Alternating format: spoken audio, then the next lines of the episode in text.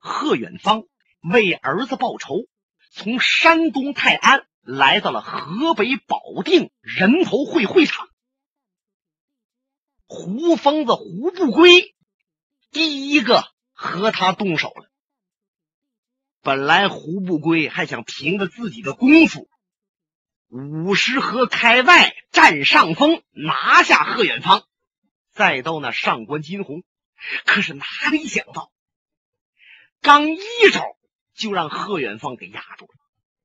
两个人呢接了一掌，贺远方砸他顶梁，他一抬手向上一撩，砰的一下子，他被震出去六七步远。这才知道贺远方内功深战，在他之上。哎呀，看来我小瞧贺家了。我要知道他这么厉害的话，我也不至于堵着他那炉棚口，一个劲儿喊把他叫出来呀。嗯，今天想赢是没门了。那么不求有功，但求无过。只要和他打个扳平，那就行了。你看这胡疯子，他一点不疯，心里边可明白了。就见他把招数往回收。不急于抢上手攻了，护住自己的面门、胸膛、要害部位，然后摆开两条腿，啊，蹭蹭蹭蹭蹭蹭蹭蹭蹭蹭蹭，和这个贺远方游斗。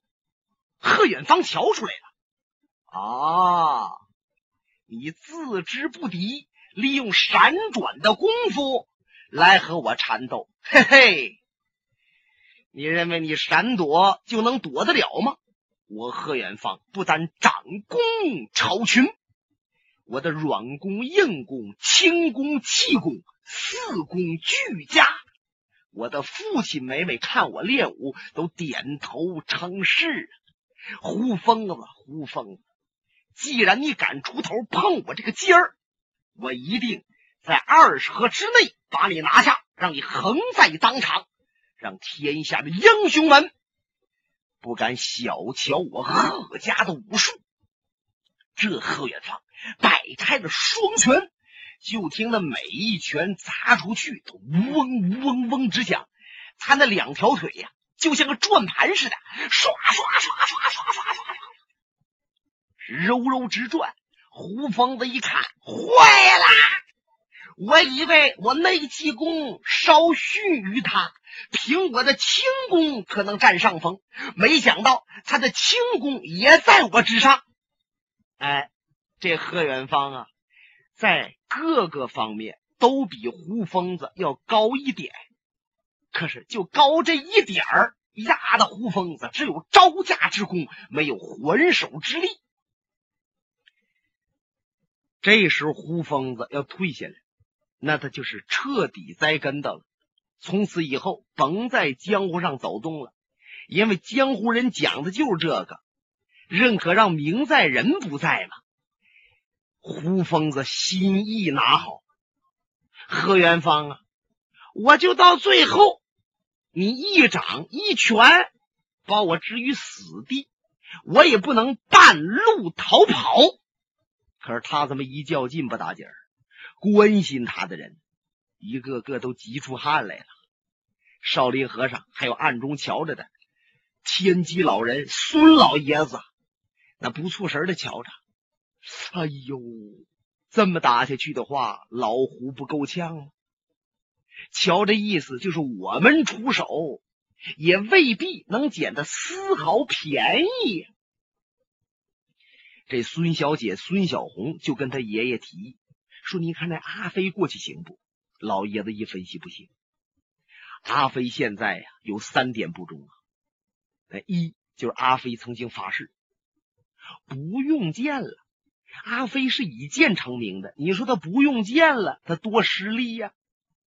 那么其二，阿飞现在反应特别迟钝，如果他不反应迟钝的话，上一次也不至于败给了金无命。再者呀，贺远方。为儿子报仇，火气到顶梁了。古人云：“哀兵必胜。”他爱儿子报仇啊，心中悲哀。招数用的又狠又急，阿飞过去根本占不了上风，过去只能一死。所以说，甭他过去了。孙小红的眼睛就长巴了啊！阿飞过去也不行，那么只有爷爷亲自出手了。可是爷爷也不过去，看来爷爷心里边也没底儿啊。你看这爷俩呀，在这相谈。从这树后闪出了一个人，谁呀？林仙儿。这林仙儿在那树后藏了老半天了。他们这几个人光注意往前面看，胡疯子和贺远方比武，都没注意后头。就听林仙儿声音清脆甜美：“我说老头啊，你这话说的不对。阿飞乃是史界的大行家，他不出手罢了。只要他出去，贺远方必死。”嗯，他们回头一看，林仙儿，何止林仙儿？还像以往一样啊，穿着一身白衣服，光彩照人。那两只大眼睛一动，就能把那是魂儿给勾去。阿飞一瞧林仙儿，浑身发抖。怎么是你？这林仙儿怎么来了？他怎么还敢出现在阿飞的面前？他不怕阿飞杀掉他吗？这林仙儿啊，胆儿大了，他也算计到了，阿飞不能杀他，舍不得杀他。原来就在方才不久啊，上官金鸿把林仙叫去了。屋内没别人，上官金鸿把脸往下一撂，阴森可怖，吓得林仙赶紧跪下了。啊，帮主，我不知道我哪里做错事了，你和我瞪眼呐！啪！上官一拍桌，你真是大胆！我把你派出去，让你卧底在保定李家，是让你查明那本秘籍和李家珠宝的事情。你不稳稳当当的在那卧底，却勾引这个，勾引那个，最后你都勾引到上官飞和金无命身上了。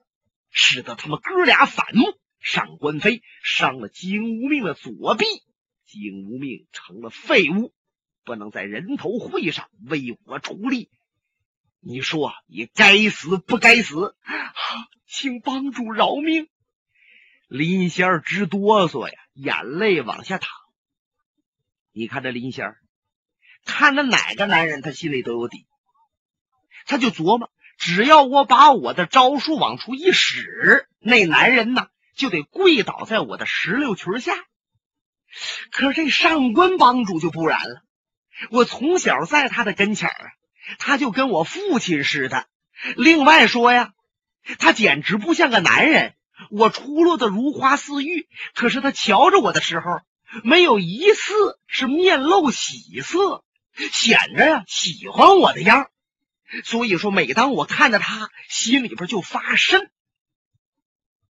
听着他们俩这一说话呀，那也就明白了，这林仙是上官手下，在两年前被派到李寻欢他们家，也就是龙啸云这星云庄。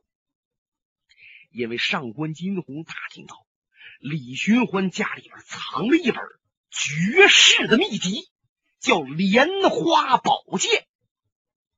那是老前辈王莲花女神仙留下的一本书，据说就这本书上边所及非常的全面，非常的复杂，非常的深奥。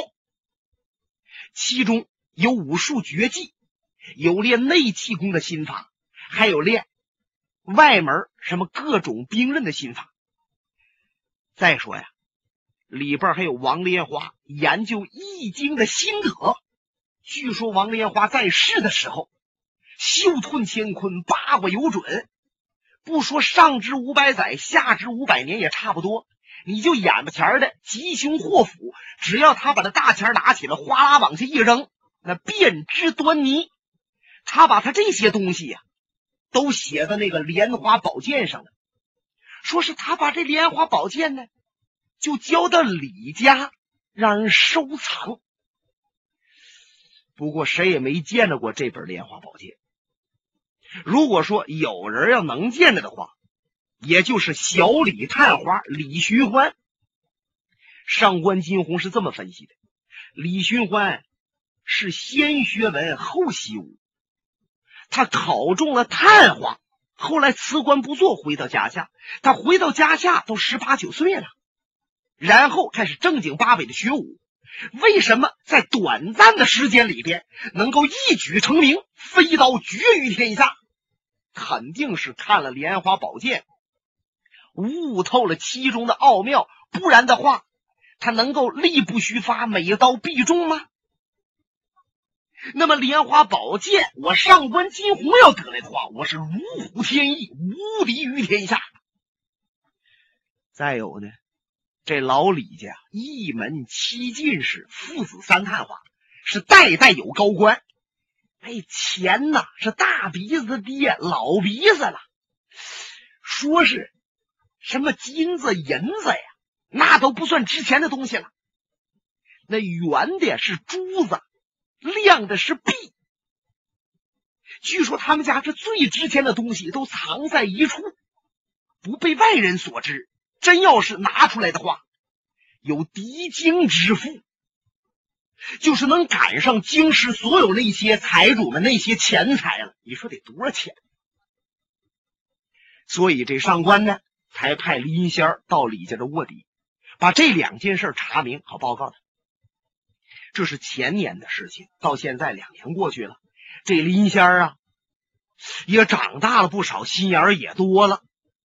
他一方面为上官金鸿办这事情，另一方面他也要接触江湖剑侠，没事勾引勾引这个，接触接触那个。他本来第一个要勾引的就是李寻欢。咱们这部书刚开始的时候就说了，李寻欢才从关外回来，他就找到李寻欢身边了，把这衣服都脱了，往李寻欢怀里边坐呀。可是别人都说李寻欢就风流浪子，一生好饮无度，逛场嫖妓。可是李寻欢确实是坐怀不乱，他认定了林仙儿不是个好女人。拿那小刀照他脖子，呲就给他一下子，吓得这林仙儿噌一下子就蹦出去了。在那儿，他才知道李寻欢这个人是不受勾引的。这样一来，他就恨李寻欢，也怕李寻欢，所以他找机会要把李寻欢杀死。他觉得李寻欢要活着，对他威胁太大了。上官金鸿把他训斥了一番，林仙诺诺连声。上官一摆手：“你给我起来！”啊，是帮主。我告诉你，贺远方已经说明了，杀了阿飞，他就回泰安府。因此，本帮主决定，绝不能让他把阿飞杀死。阿飞只要出头，就必死。那么，你要找着阿飞，把阿飞引走，以后我杀阿飞。何远方见不着阿飞，他就得在这儿帮我打下去，你明白了吗？啊，我明白了，帮主。好了，你去吧。是。林仙儿推着身子出去，这才擦了一把汗呐，心想：这帮主对我也真是开恩，我确实惹大祸了。我又跟他儿子不错，又跟他徒弟挺好，最后他儿子和徒弟干起来，惊无命掉了一条胳膊。我想起来都后怕呀！这林仙开始找阿飞，他发现阿飞和天机老人孙老爷子与那孙小姐在一起。他听着孙老爷子分析说，阿飞过去也打不过贺远方，他这才出头说了方才那几句话。他说：“阿飞出去，贺远方必死。”要不说林仙儿这个女人呢，是太了不得了。尤其是他非常了解阿飞这个人，他知道阿飞的性癖，他了解阿飞喜欢听什么。他一说阿飞能够杀死何远芳，阿飞当时神情一震，就好像要死的人呐，给怼上氧气了似的。两眼闪亮，盯着林仙儿。林仙儿跨步来到他的前边，伸手把他拉住了。阿飞，别人瞧不起你，可是我却非常敬重你。我知道你是一条好汉。孙氏爷俩一瞧啊，又是这个女人来了。哎，我们都听说了，阿飞都眼睁睁的瞧着他林仙儿和那金无命在一起鬼混。不，这林仙儿这胆儿怎么那么大，还敢来见阿飞呢？就见林仙儿的眼泪往下一淌。阿飞，我知道你心里边恨我。你现在都想杀我吧？你还没有忘记我和金无命在那屋里边吧？好吧，你杀我骂我都行，在你杀我之前，你必须得听我把话说完了。金无命武术高强，残忍以及，他根本呢就不把我当人看，点中我的穴道，把我扯到他的屋里边去了。他呀，就都要对我无礼。就在这个时候，你闯进来了。我一看你进来，真是喜出望外。可是忽然间，我想到你曾经败在过他的手下，你不是他的对手。如果你要为了我和他一拼，死在他的脚下，我九死也不能赎这个罪过呀。我想，我就是被金无命糟蹋了，我也不能连累你。我当时才说出来，我说我和金无命好，我说我不喜欢你，把你给气走了。哎，你刚一走啊，那上官飞就来了，他就给金无命一剑，把金无命胳膊削断了。我这才转危为安，脱逃出来。阿飞，你听明白没有？你倒说呀！啊，他是一边说着，一边往前凑合呀。那脸使劲顶着阿飞的胸脯子，阿飞本来双拳攥着，浑身绷得更紧，可是慢慢的，随着他淌着的眼泪说出来的话语，他那身子呀也软下来了。孙小姐在旁边一看，姓林的，你不许拉着阿飞，你离他远点怎么事到如今？你还想勾引他吗？林仙儿把小脸一扬，怎么不行？我勾引？难道说留着让你勾引吗？阿飞一听啊，扑棱，把林仙儿的手就甩到旁边去了，大叫一声：“哎呀！”转身就跑。阿飞怎么能听得进去他们说的这些话？怎么能经受住眼前发生的这些事情？林仙儿一瞧，阿飞，你等我，我和你一起去，我死我也死在你身边。噔噔噔噔噔，林仙儿跟着跑了。孙小红要过去追，让他爷爷拉住。嗨，这都是孽缘呐！阿飞欠林仙儿的，让他还吧，还完了就好。孙小红听爷爷这么一说，他站那儿不动了，心想：孽缘确实是孽缘呢。我不也是吗？本来我和李寻欢是萍水相逢，可是，在未见到他之前，我就听着他那么多的事情，我对他是那么敬仰。相见之下，我更是觉得难舍难离。现在他死了。我和我爷爷在这儿要给他报仇，我都想过，真要给他报完仇了，我都宁愿死在他的坟前。其实这一切，李寻欢又怎么能够知道呢？孙小红想着想着，不由自主的这眼泪呀淌下来了。这时候，就听着一声闷哼，嗯啊，扑通。啊！大家往前一看，原来是胡疯子和贺远方两个人呢，是单拳对单拳磕在一起了。胡疯子手臂疼痛，他哼了一声，身子往后一退，一屁股坐在地下。贺远方没往前逼，只是一摆手：“姓胡的，我早听说过你的大名，今天是时不得已，我才要教训教训你。可是你不欠我的命，起来走吧，让那阿飞过来。”贺远方扎杀背膀，虎视眈眈往四下看着。现在阿飞已经让林仙儿给领走了，他怎么喊阿飞听不着啊？要不然的话，阿飞在暗中胡疯子一拜，阿飞肯定出来。有人过来王起搀扶这胡疯，就见胡疯子拿嘴直吹这手背。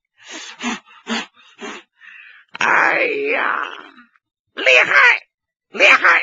胡疯子这辈子没服过人，今天服姓贺的了。可有一节啊，我服你的武术，我可不服你做事。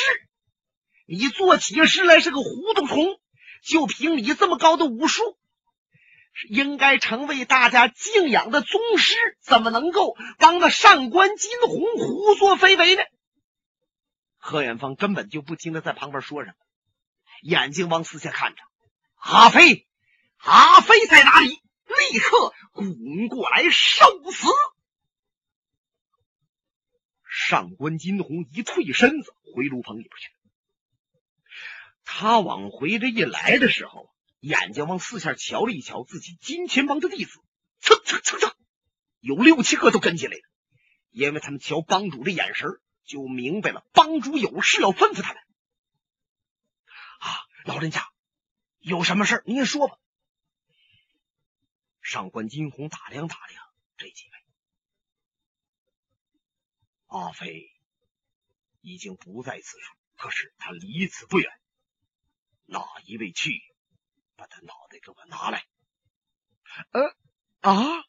这些人一听，眼睛就一愣，心想。杀阿飞，你别看阿飞曾经败给过金剑客呀，那我们这两下子打阿飞还是打不了啊。他这个我这个，嗯嗯，一个个都直嘬牙花子。就见卢鹏的帘子一动，金无命在那。金无命左臂齐根一断，伤口还没都好，包扎着。他这衣服也没换，上边有斑斑血迹。由于失血过多，脸色苍白，他那嘴唇还有点发青。就见他往前一跨步：“师傅，我去杀他。”嗯，你上官金鸿撩了撩眼皮，金无命瞧得出来，师傅信不着我呀。我胳膊没了，我就杀不了阿飞了。师傅，师傅，我一定让你亲眼看着阿飞的脑袋在我的手里。想到这儿，他一转身就出去了。金无命离开了人头会的会场，他四下一看，他琢磨着阿飞能上哪儿去？能不能到保定城去？保定城啊！是在人头会的东面。嗯，好，那我上保定城那边找找。他甩开脚步往前走，出去没过十来里地，就听了背后有脚步声。侧头一看，原来是他的师弟上官飞，还有两个金钱帮的高手五怪神磊、周泰。和金枪挑月盖山东火眼王陈清，嗯，他们仨来干什么？哎呦，这三位浑身裹着一团煞气，是帮助我来杀阿飞的。可能师傅认为我断了膀背，没法杀阿飞，这才把他们派来。也算师傅为我着想。他站这儿正琢磨着呢，上官飞和陈情、周泰就已经来到他的面前。苍啷啷啷啷啷啷啷！啊！他一看，上官飞把子午龙凤环陈青把腰中的金丝软藤枪，周泰把宝剑都亮出来了。哦，师弟，你这是干什么？就见上官飞把眉头一挑，嘿嘿嘿嘿，我来杀你！本节目由哈尔滨大地评书艺术研究所研究录制。刚才播送的是长篇评书《多情剑客无情剑》，